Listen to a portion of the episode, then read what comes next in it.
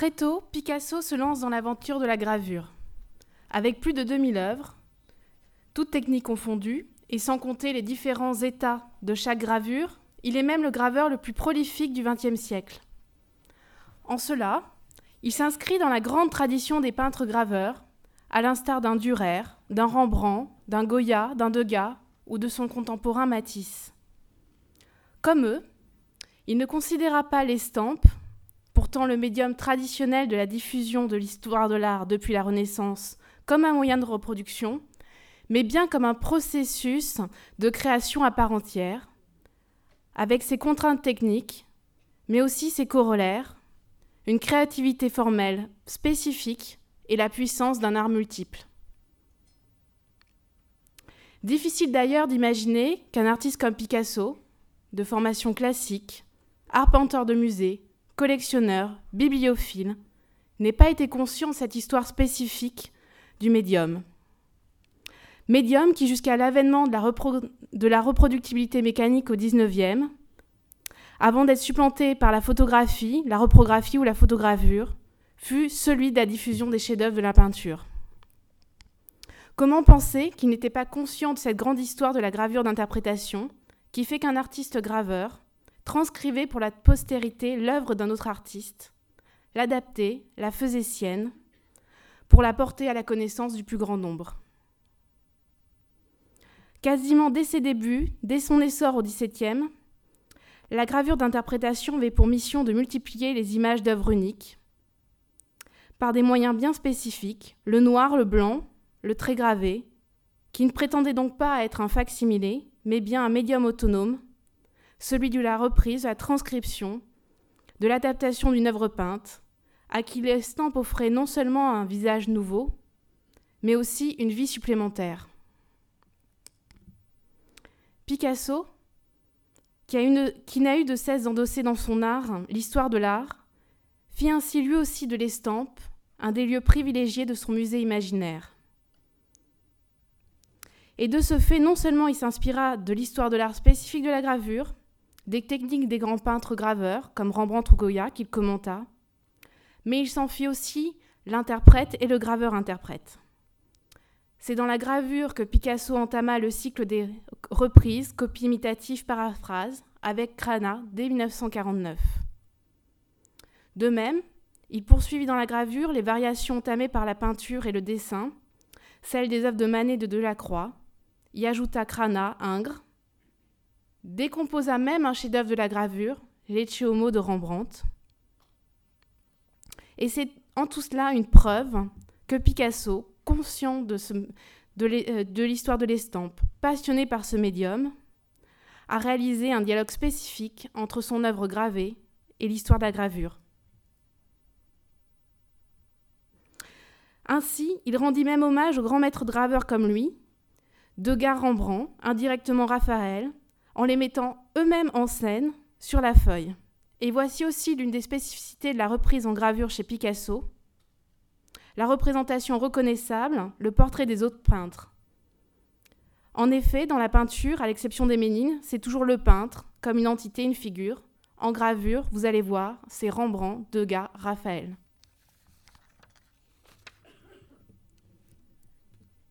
Picasso fait son premier essai de gravure en 1899 à l'âge de 18 ans. Son dernier, le 25 mars 72, à l'âge de 90 ans, un an et demi avant sa mort. Artiste technicien, expérimentateur, la gravure est donc un, un, art qui convient bien à Picasso et qui va nous donner un autre aperçu de l'histoire de l'art rejoué et réinterprété par lui.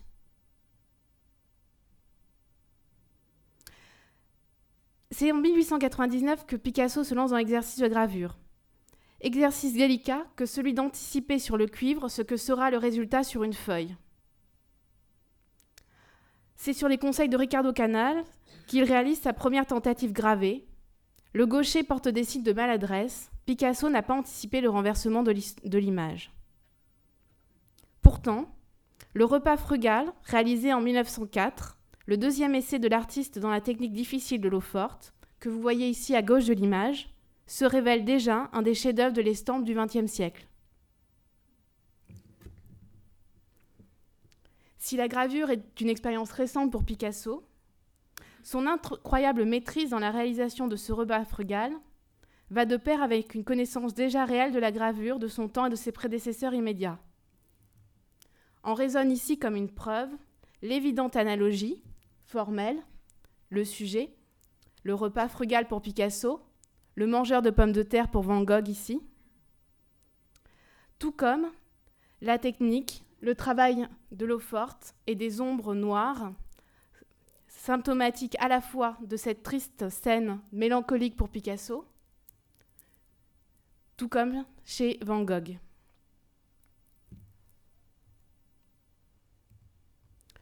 Autre témoignage, la représentation à l'automne 1901 euh, dans la peinture Le Tube de, Picasso de l'affiche Memilton de Toulouse-Lautrec que vous voyez au fond, la grande femme qui danse.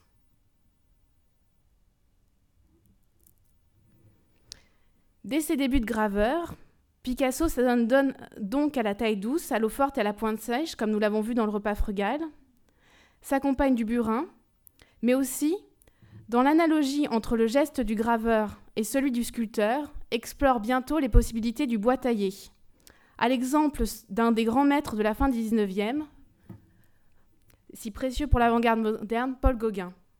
Ainsi, vous voyez ici, à gauche, un bois de Picasso de 1906, à droite également une gravure sur bois de Picasso, et au centre, Oviri, le bois, euh, le bois sculpté, et aussi le sujet d'une sculpture euh, de Gauguin.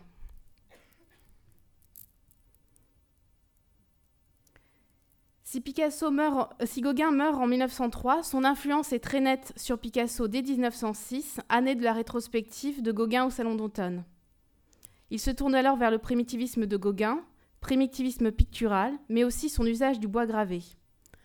Et ainsi, Gauguin marque pour Picasso, mais aussi pour euh, toute une génération d'expressionnistes allemands, euh, le retour de la gravure sur bois, de la taille directe, à l'instar de la leçon des primitifs.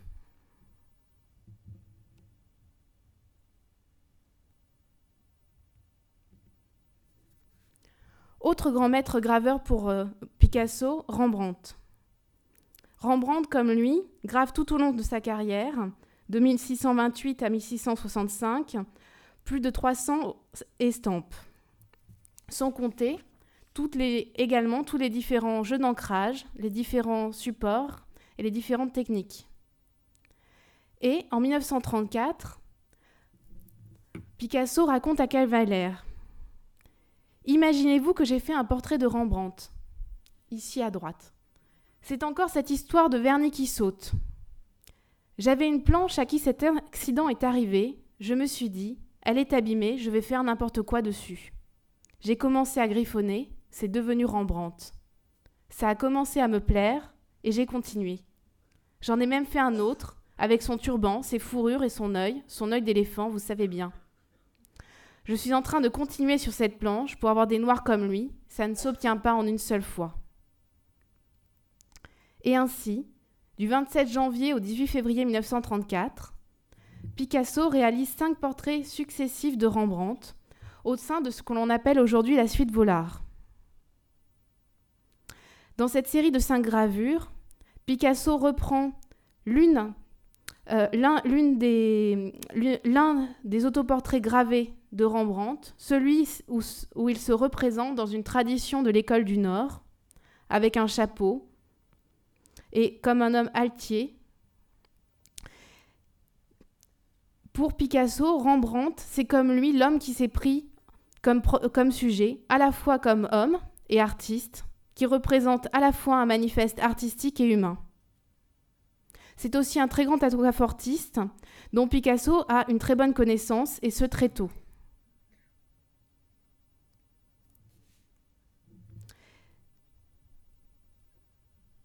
Ainsi, ensuite, euh, Picasso représente Rembrandt dans, euh, avec Saskia ou un modèle, en tout cas dans une interprétation libre,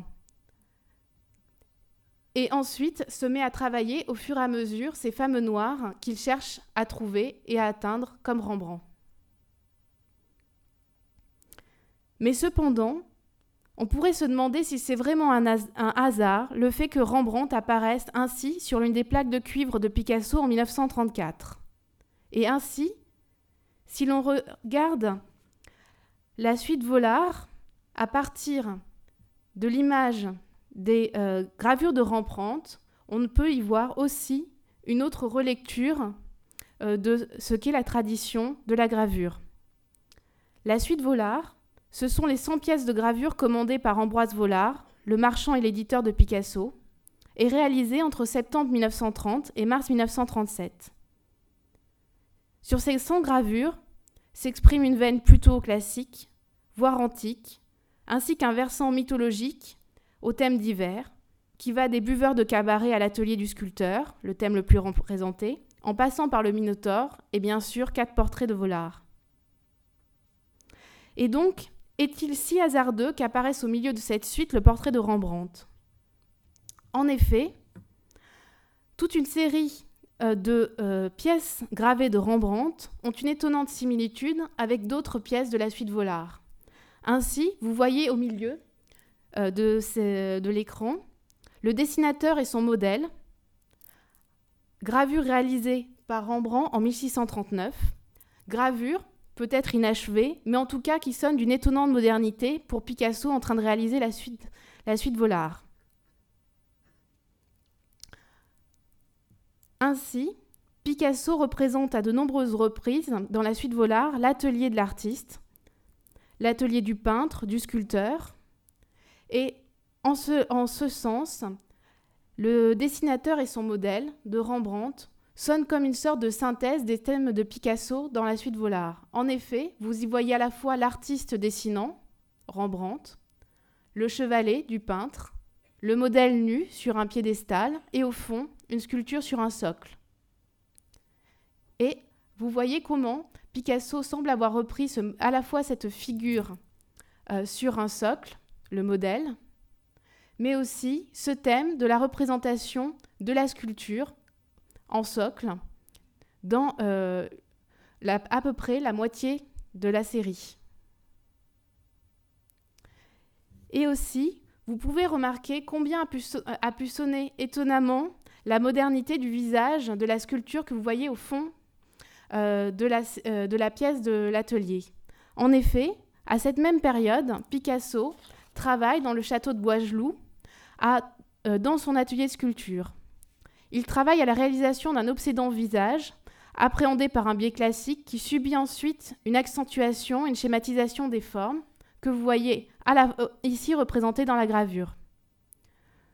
Un nez aquilin dans la continuité du front, arrondi, euh, qui est ici repris à la fois du visage de Marie-Thérèse et des formes primitives.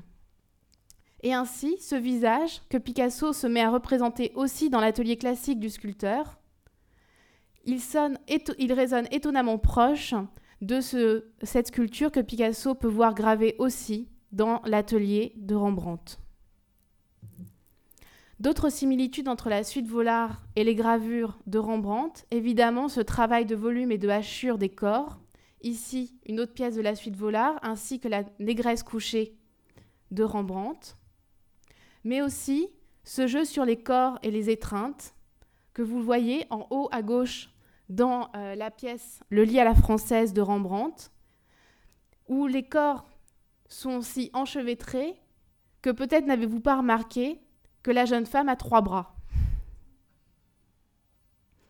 Et donc Picasso lui aussi joue de cet enchevêtrement des corps qu'il représente dans les étreintes, au point que là non plus, vous ne distinguez plus ni le nombre de bras ni le nombre de jambes. De même, le même travail à, l'eau forte sur les traits euh, très fins et également euh, le jeu des pics entre la chasse et les scènes de torero qui apparaissent. Et peut-être une dernière analogie, la jambe en avant, le bâton, le regard perdu du minotaure aveugle comparé au Toby aveugle de Rembrandt, Ici, vous avez un des premiers états de la gravure de Picasso qui ensuite se détache de ce modèle initial. Autre analogie avec l'histoire de l'art, la partie abstraite ou qui apparaît en tout cas beaucoup moins figurative, représente la mort de Marat, peut-être d'après la peinture de David.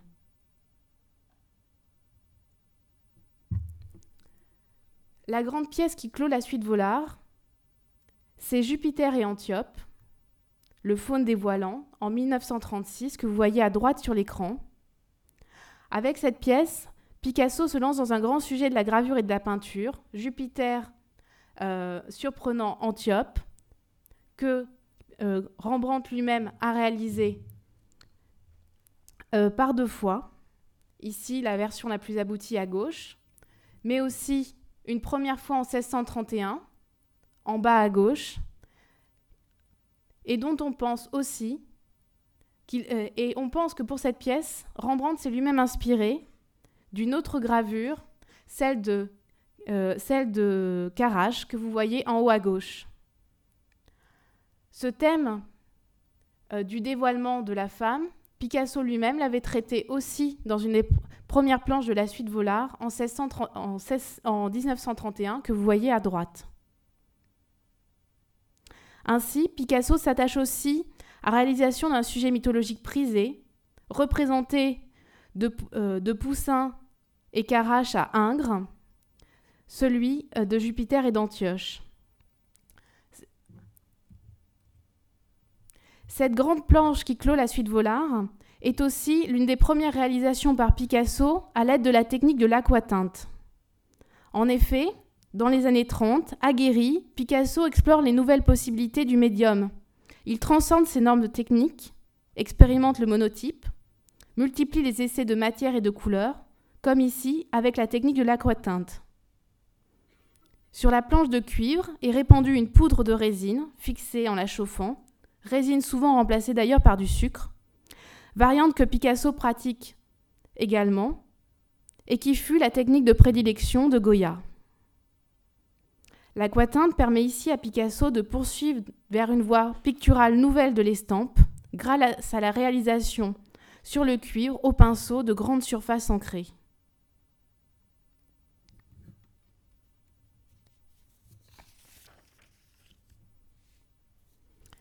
Nous avons ici évoqué Goya, autre maître espagnol graveur, également inspiré par Rembrandt et Velázquez comme Picasso.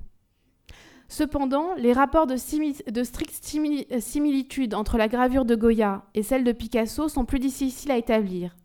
Il est cependant évident que Picasso connaît bien la gravure de Goya, dont il, et dont il possède notamment plusieurs ouvrages. Il connaît d'ailleurs bien aussi l'histoire de l'aquatinte chez Goya, comme en témoigne ce commentaire. Picasso dit ainsi c'est ainsi que dans ces désastres de la guerre, Goya a obtenu ces merveilleux noirs qui ne sont jamais opaques. Il utilisait la morsure à l'acide, mais auparavant se servait de résine. Ainsi le noir a un aspect granuleux, tacheté, jamais plat uniforme, mais constellé de trous minuscules. À partir de 1936-1937, comme Goya, Picasso utilise l'aquatinte, mixée aux autres techniques de l'eau forte, et couplée aux instruments traditionnels, burin et pointe sèche. C'est d'ailleurs cette technique que Picasso utilise pour Songe et mensonge de Franco, que vous voyez à droite, c'est-à-dire la narration en vignette qui marque l'entrée de Picasso dans son œuvre politique et précède le grand Guernica. Il est évident que Picasso a ainsi en tête les séries de Goya, Les tristes pressentiments de 1804, les désastres de la guerre réalisés à partir de 1810, et bien sûr Les monstres et les chimères des caprices de 1799, dont vous voyez deux exemples à gauche. Comme Goya, Picasso utilise une forme narrative pour, lui aussi, exprimer ses tristes pressentiments. Il peuple euh, les songes et mensonges de Franco, de monstres et de chimères, et peut-être justement que ce titre, Sueno et Mentira de Franco, est aussi une allusion au titre utilisé par Goya, que vous voyez à gauche,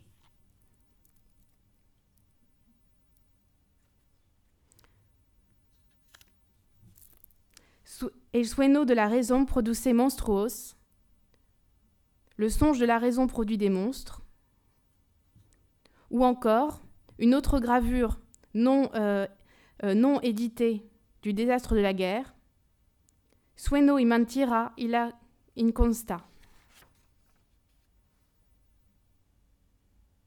On pourrait évoquer ici la tradition espagnole de la gravure de la tauromachie, mais ce serait encore un autre vaste sujet.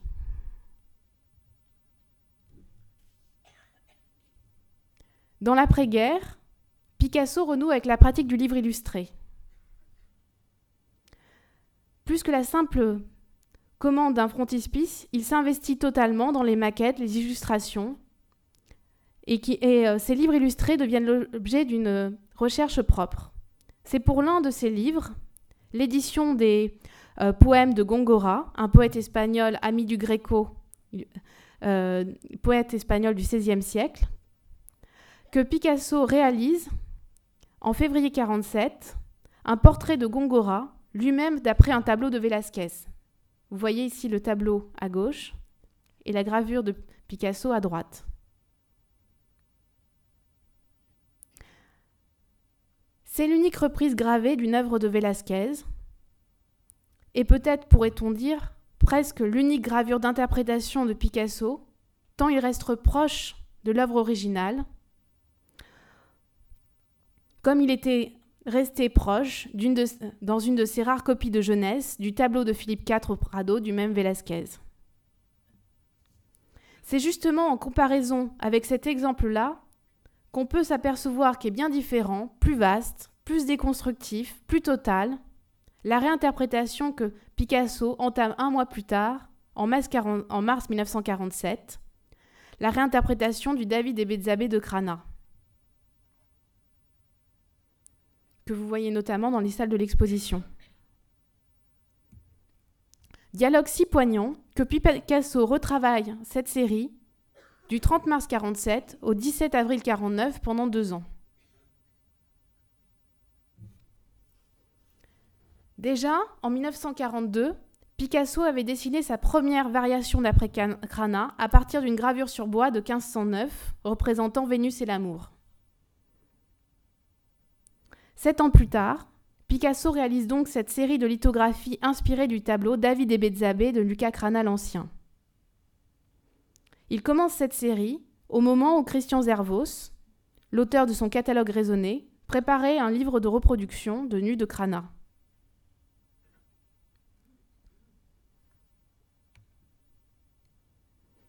C'est également la période où Picasso se lance totalement dans une nouvelle technique gravée, celle de la lithographie. Si Picasso en avait fait des premières expériences dans les années 20, c'est véritablement à partir de 1945 qu'il se lance totalement dans cet art. Il en exploite alors toutes les techniques, papier report, pierre, zinc, crayon, plume, la vie.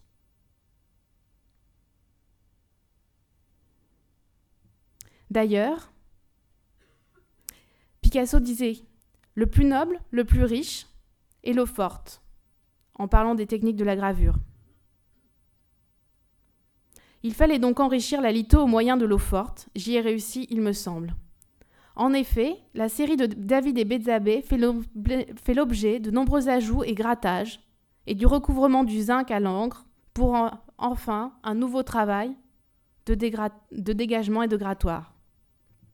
Ainsi, vous voyez ici la première série où Picasso, au fur et à mesure, compose la gravure, la narcie, puis finalement décide de la recouvrir entièrement pour de nouveau faire un travail à rebours.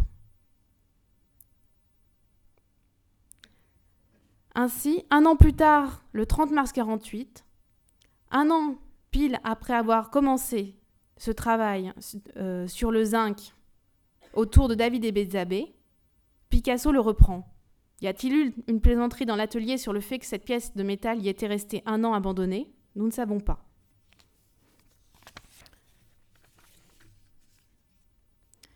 Mourlot témoigne de ce rapport entre cette fameuse plaque et Picasso. Nous levait l'abandon de la plaque, écrit-il. La matière du zinc est très dure et il faut gratter très profondément pour que l'imprimeur puisse encore, euh, puisse encore ancrer la plaque sans boucher les traits fins. Le zinc a sérieusement souffert, la main droite de Picasso aussi. On fait un report sur pierre d'après ce dernier état sans effacer le zinc. Ainsi, un nouvel état est lancé, lui aussi laissé à l'abandon dans l'atelier pendant un an. Ainsi, nouveau témoignage de Mourlot. Picasso nous rend la plaque brillante comme un miroir. Ça devait l'ennuyer de gratter. Il a tout enlevé avec de l'essence d'auto sans doute, mais la gravure des traits a laissé le dessin apparent en creux et il a redessiné à la plume sur le zinc. Ainsi, deux ans après ses débuts, en mars et avril 49, Picasso reprend une dernière fois le David et Bézabé.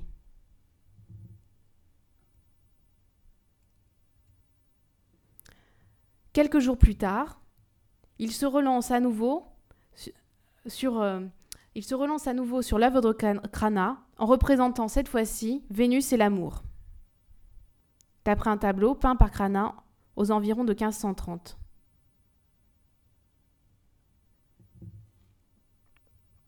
Pendant deux ans, donc, Picasso vit avec Crana.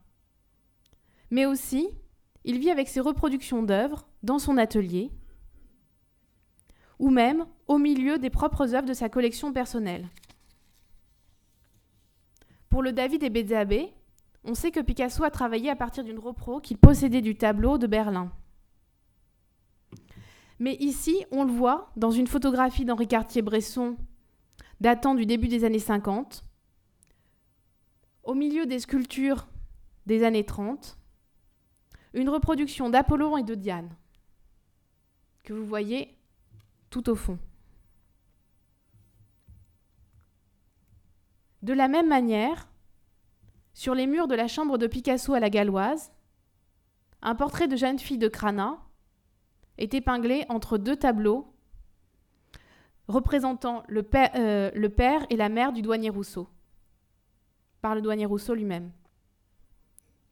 Ainsi, dans la constitution de cette banque d'images par Picasso, il, il mélange à la fois tout ce qui, il mélange à la fois toutes ses reproductions, ses œuvres, comme celles euh, qu'il achetait.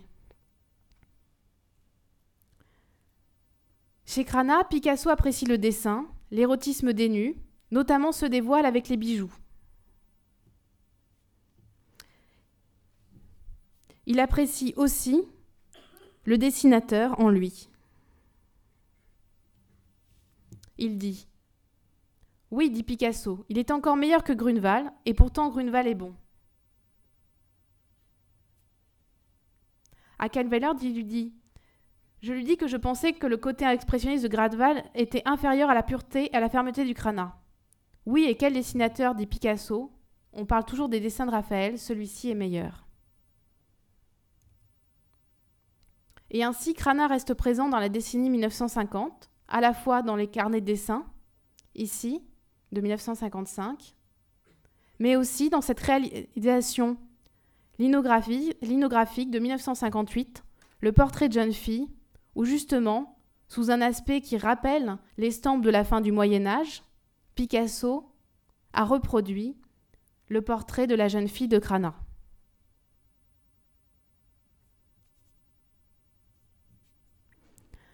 Dans cette pratique de la réappropriation des œuvres d'art par Picasso.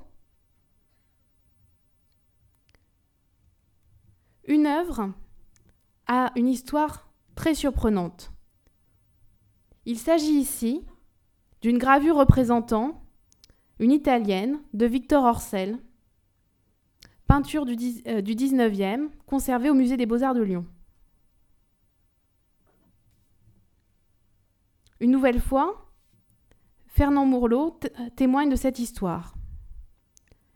Picasso passe à l'imprimerie, va dire bonjour à chacun et avise dans un coin de l'atelier des zincs destinés à l'effaçage.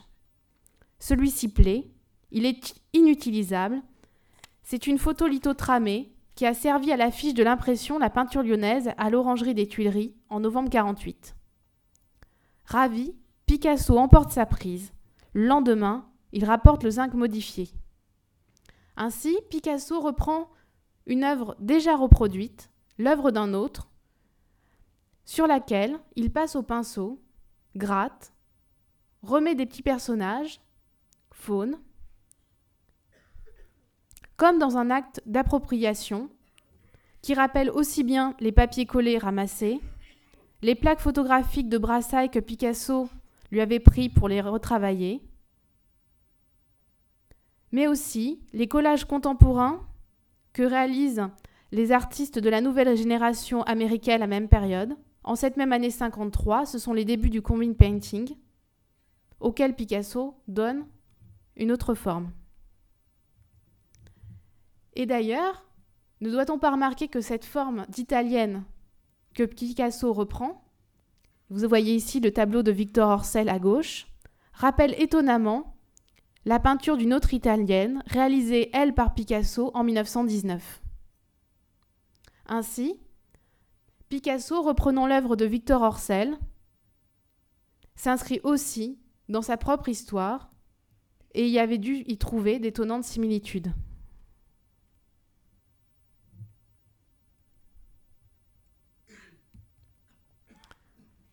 C'est un an après cet épisode, en 1954, que Picasso se lance dans un dialogue avec les femmes d'Alger de Delacroix. Le premier dialogue peint à grande échelle entre Picasso et un autre tableau. Ce sont d'abord 14 peintures et une intense série de dessins. Dans un premier temps, l'épisode gravé des femmes d'Alger poursuit la décomposition linéaire à l'œuvre dans les grandes pièces dessinées. Ainsi, il décompose les formes des femmes au trait, aquaforte et pointe sèche, et joue avec le système décoratif et une image aplanie. Cependant, dans la suite des épisodes gravés autour des femmes d'Alger, on doit se faire la remarque que Picasso doit avoir lui aussi en tête non seulement la version du Louvre que vous voyez à gauche, mais aussi la seconde version des femmes d'Alger par Delacroix, conservée au musée de Montpellier. En effet, c'est dans une version sombre que se lance Picasso après le premier épisode gravé. Comme il l'avait fait pour David et Bézabé, il décide de traiter l'image en négatif, puis ensuite d'y faire apparaître en blanc la composition.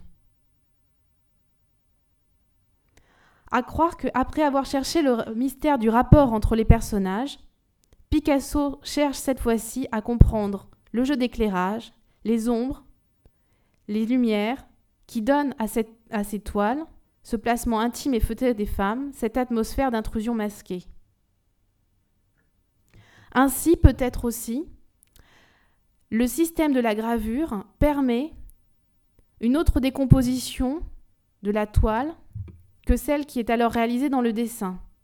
En effet, si Picasso réalise une odalisque sur fond noir ancré, le repentir n'est pas possible, alors que dans le travail de la gravure, il peut partir de ce fond sombre pour revenir vers une composition globale.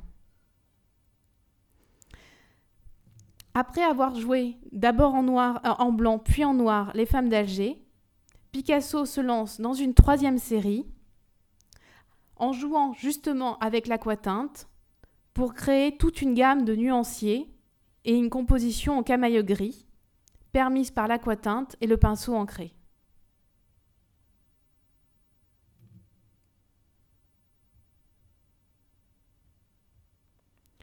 Et peut-on aussi se demander s'il avait alors à sa connaissance les deux gravures de Delacroix représentant également des femmes à Alger et justement une des seules représentations dénudées?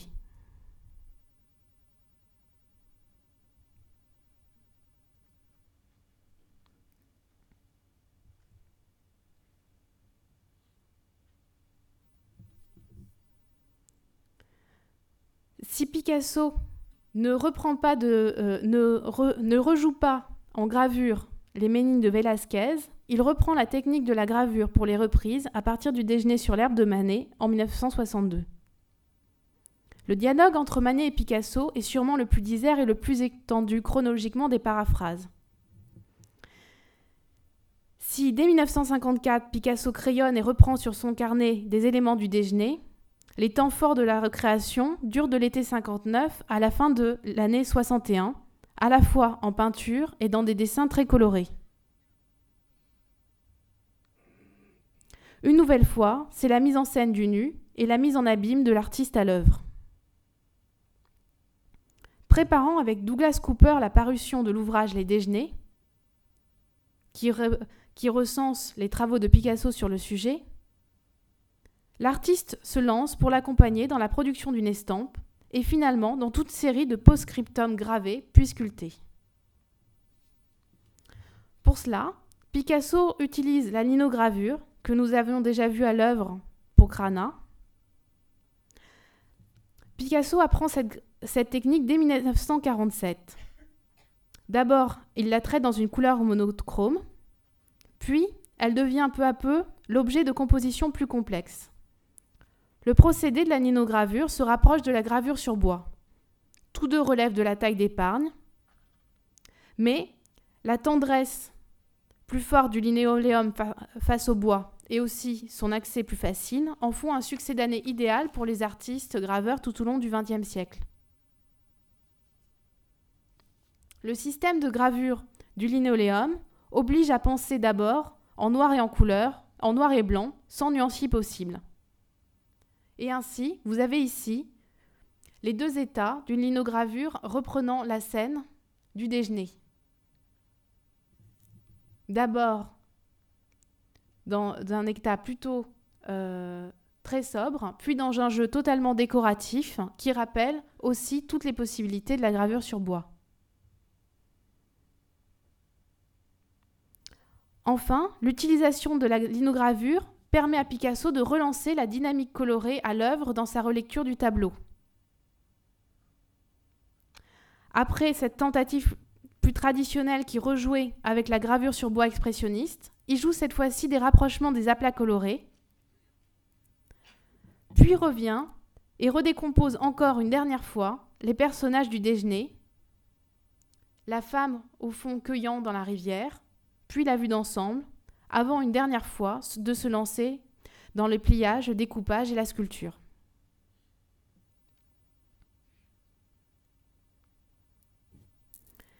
La compréhension du jeu des plateaux de linéoléum par Picasso lui donne l'idée d'une série. En 1962, il décide de continuer à jouer sur la euh, sur, euh, avec euh, l'aspect décoratif et la préciosité permise par la technique de la linogravure. Ainsi, il se lance dans une série de portraits de cour à la gréco, qui dialoguent avec l'histoire de l'art espagnol. À l'automne 1962, il enrichit certains de ses tirages d'un nouvel élément, un plateau supplémentaire et travaillé en forme de cadre. Ce cadre ombré donne l'illusion d'un trompe-l'œil et signifie explicitement la relecture de l'histoire de la peinture à l'œuvre dans l'œuvre de Picasso. Picasso, joue sur les plateaux, le cadre, bien sûr dans la tradition du trompe-l'œil, mais aussi dans une optique alors très contemporaine et d'actualité de souligner l'acte d'appropriation d'une image déjà existante. Ainsi, ce jeu sur les couleurs, les multiples, l'appropriation d'images communes et populaires. N'oublions pas que nous sommes en 1962-1963, à la période où naît aussi le pop art.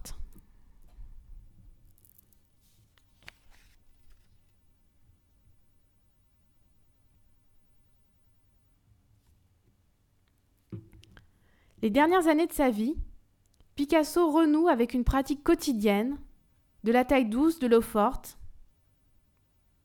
D'abord dans la série des 347, entre mars et octobre 1968, puis dans la série des 156, entre 1970 et 1972. Les figures tutélaires, Rembrandt, Ingres, Raphaël et Degas accompagnent et ponctuent ses dernières productions. De ce dernier, Degas, Picasso acquiert notamment toute une série de scènes de bordel, aujourd'hui dans la collection d'art graphique du musée Picasso. Ingres fait son retour dès 1968. Celui qui a tant influencé Picasso, au point que dans son historiographie traditionnelle, il est le seul artiste qui qualifie une période de l'art de Picasso, l'ingrisme du tournant des années 20, fait son retour d'abord avec le bain turc, qui marque toute l'histoire de la peinture de Picasso, des Demoiselles d'Avignon, donc jusqu'en 1968. Le bain turc est de nouveau l'occasion d'une relecture gravée de femmes nues, de rondeur et d'érotisme. Picasso entremêle ici, dans cette série, plusieurs des œuvres de d'Ingres, à la fois le bain turc, mais aussi euh, l'odalisque et le musicien, et se trouve amalgamé dans cette série érotique toute une série, des, euh, tout un art d'Ingres. Mais la série qui donne lieu à une plus longue relecture, c'est la série de 21 gravures qui prend pour prétexte et les points de départ le tableau d'Ingres, Raphaël et la Fornarina, mettant en scène le peintre de la Renaissance et sa maîtresse mythique. Cette série clôt justement la série des 347, les 347 gravures réalisées en six mois par Picasso.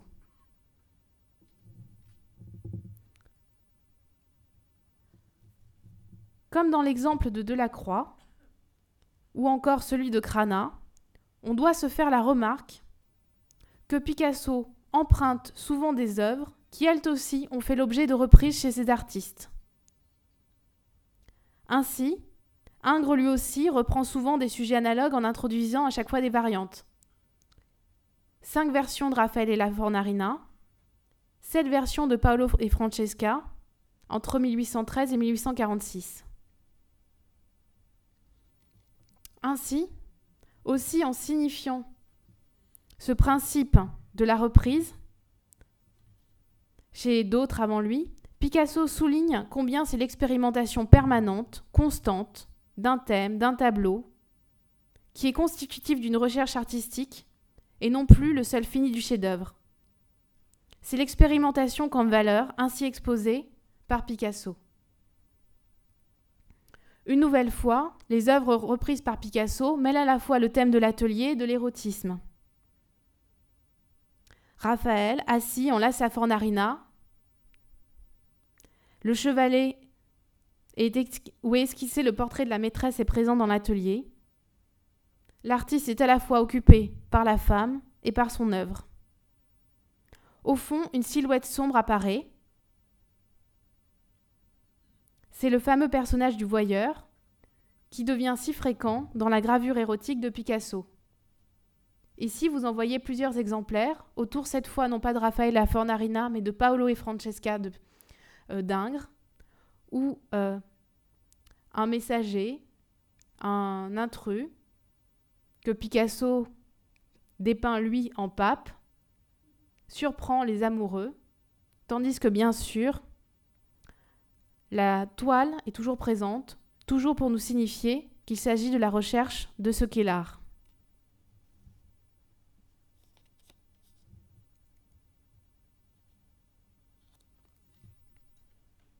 La gravure des dernières années, c'est aussi le retour de Rembrandt.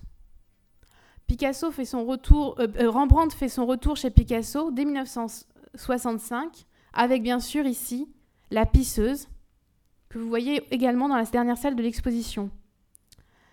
Mais entre cette pisseuse de Picasso et la femme se baignant dans un ruisseau, le tableau de 1654 de la National Gallery de Londres, Peut-être qu'il manque un intermédiaire, la pisseuse gravée de Rembrandt.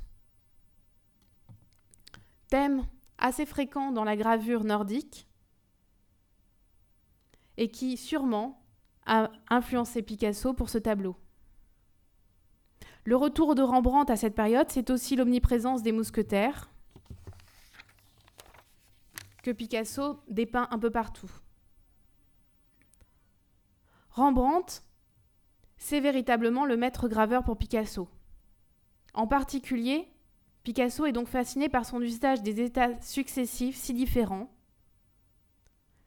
Chez lui, chez Rembrandt comme chez Picasso, le travail de gravure est le fruit d'un long cheminement, d'une application acharnée sur chaque œuvre et chaque cuivre, attitude dans laquelle Picasso se retrouve. Preuve de cette connaissance précise de l'œuvre de Rembrandt, le récit du marchand suisse Kornfeld. En mai 70, pour ce qui sera leur dernière rencontre, dans cette période où Picasso s'implique dans la réalisation de pièces autour des Trois Croix de Rembrandt ou de Lecce Picasso montre au marchand un livre qu'il possède et, qui contient notamment différents états de la gravure de Rembrandt. L'artiste l'interroge longuement sur le sujet. Content de l'expertise technique de Kornfeld et de cette conversation enlevée, Picasso finit d'ailleurs par lui dessiner un croquis rapide représentant Rembrandt et le lui offre en l'inscrivant. En inscrivant, cher Kornfeld, puisque vous êtes si enthousiaste de Rembrandt, je vous donne un Rembrandt.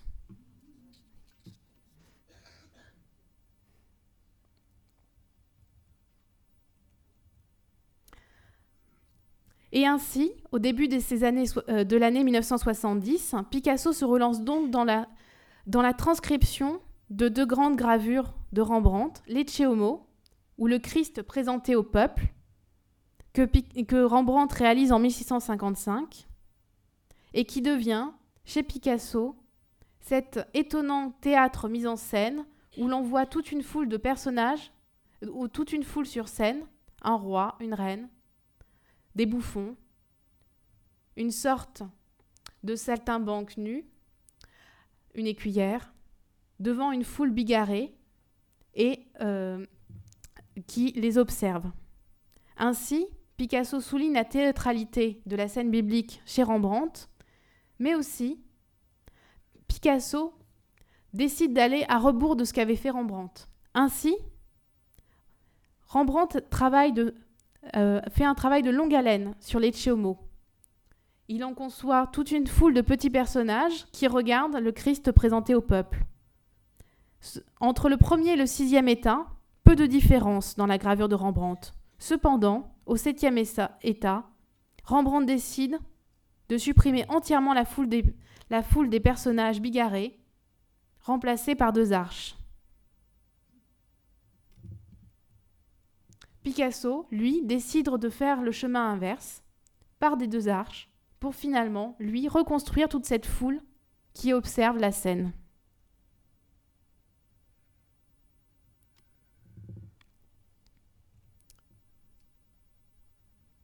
De la même manière,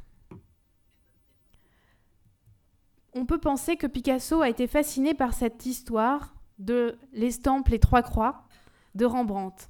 En effet, vous voyez ici le premier état, en haut, de cette gravure, puis le quatrième, réalisé par Rembrandt dix ans plus tard. Comment fait-on la distinction entre les trois premiers états et le quatrième? Par le personnage en turban à cheval que vous voyez à gauche du Christ. Et Picasso, dans cette série de gravures des années 70, lui ne s'attache qu'à un seul personnage des Trois Croix, justement ce personnage en turban qui d'un seul coup surgit dans la composition, dix ans après la première.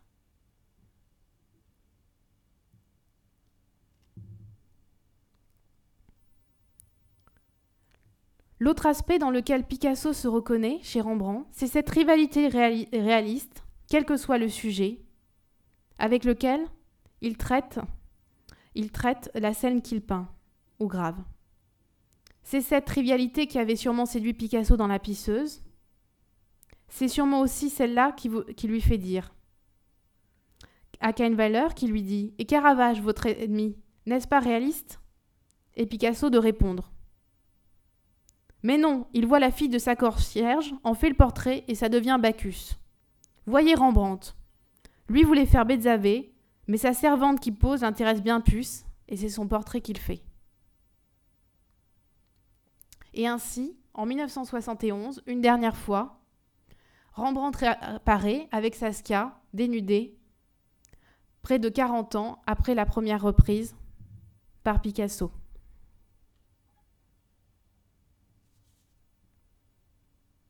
Cependant, Rembrandt, son portrait, n'a jamais été très loin. Ainsi, un autre témoignage, celui de François Gillot, dans les années 50.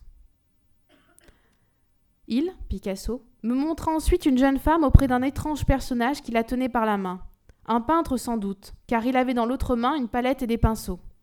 Très poilu, il portait une collerette et un chapeau cabossé. Vous voyez ce type truculent, avec les cheveux prisés, la moustache, c'est Rembrandt. Ou peut-être Balzac. Je ne sais pas. C'est un compromis, je suppose. Cela n'a pas vraiment d'importance. Ce sont que deux des personnages qui me hantent. Chaque être humain est toute une colonie, vous savez. Peut-être fait-il allusion à une gravure bien plus ancienne de Picasso, celle d'un Balzac en 52, qui ressemble bien sûr avant tout au Balzac de Rodin, et dont on se doute que Picasso connaissait l'histoire, puisqu'il le représente aussi nu, comme Rodin l'avait fait pour pouvoir concevoir la sculpture.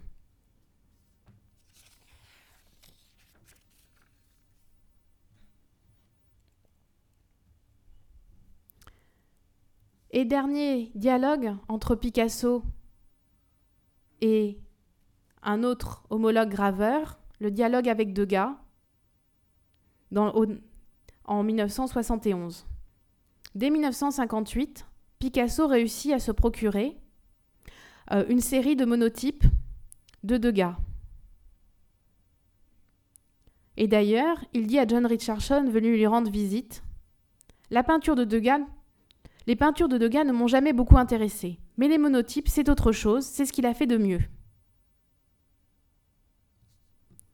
La technique du monotype, ce que Degas qualifiait lui de dessin fait à l'encre et imprimé, il s'agit d'un dessin et d'une peinture directement sur la plaque, sans morsure, et ensuite reporté sur une ou deux feuilles, ce qui en fait une impression très rare à très peu d'exemplaires quasi uniques. Cette technique, Picasso l'a pratiquée à plusieurs reprises, essentiellement dans les années 30. Cette fois-ci, c'est dans les aplats de l'aquatinte et de nouveau dans l'eau forte que Picasso va essayer de rendre cette technique du monotype de Degas qui permet justement cet aspect diffus, un peu feutré, ces grands aplats teintés noirs. En 1971, Picasso montre sa collection nouvelle de monotypes à William Rubin qui, vient, lui rendre visite. Resté dans l'atelier, ces pièces deviennent donc le prétexte à un dernier corps à corps avec un maître, le maître voyeur Degas. Ainsi, dans la série des gravures érotiques, le mousquetaire, le personnage cher à Rembrandt et chéri par Picasso, qui accompagnait les femmes nues, laisse bientôt place à un homme du 19e en costume noir. Ainsi, vous voyez ici la représentation des scènes de bordel dit de la maison Tellier par Degas, puis ce personnage en chapeau, au costume triste, euh, strict, qui peu à peu imprègne lui aussi le bordel réalisé par Picasso, ici une série d'œuvres de lui.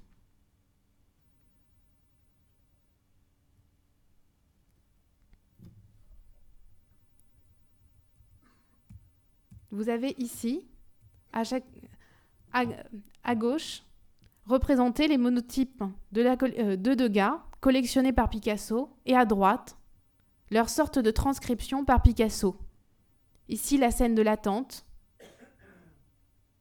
les femmes sur leur lit attendant le client.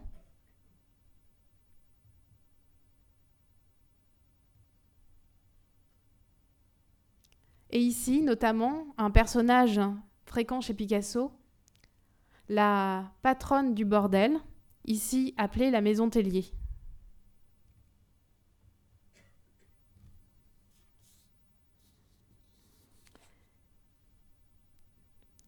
Attends, je vais te montrer quelque chose, dit Picasso à Brassailles venu lui rendre visite à Mougins en mai 71.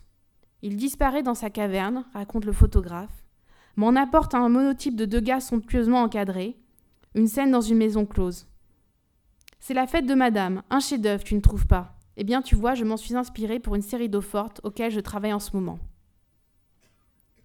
Et donc, cette figure de l'homme au chapeau, le voyeur, le visiteur, Picasso l'amalgame bien vite avec la figure de Degas.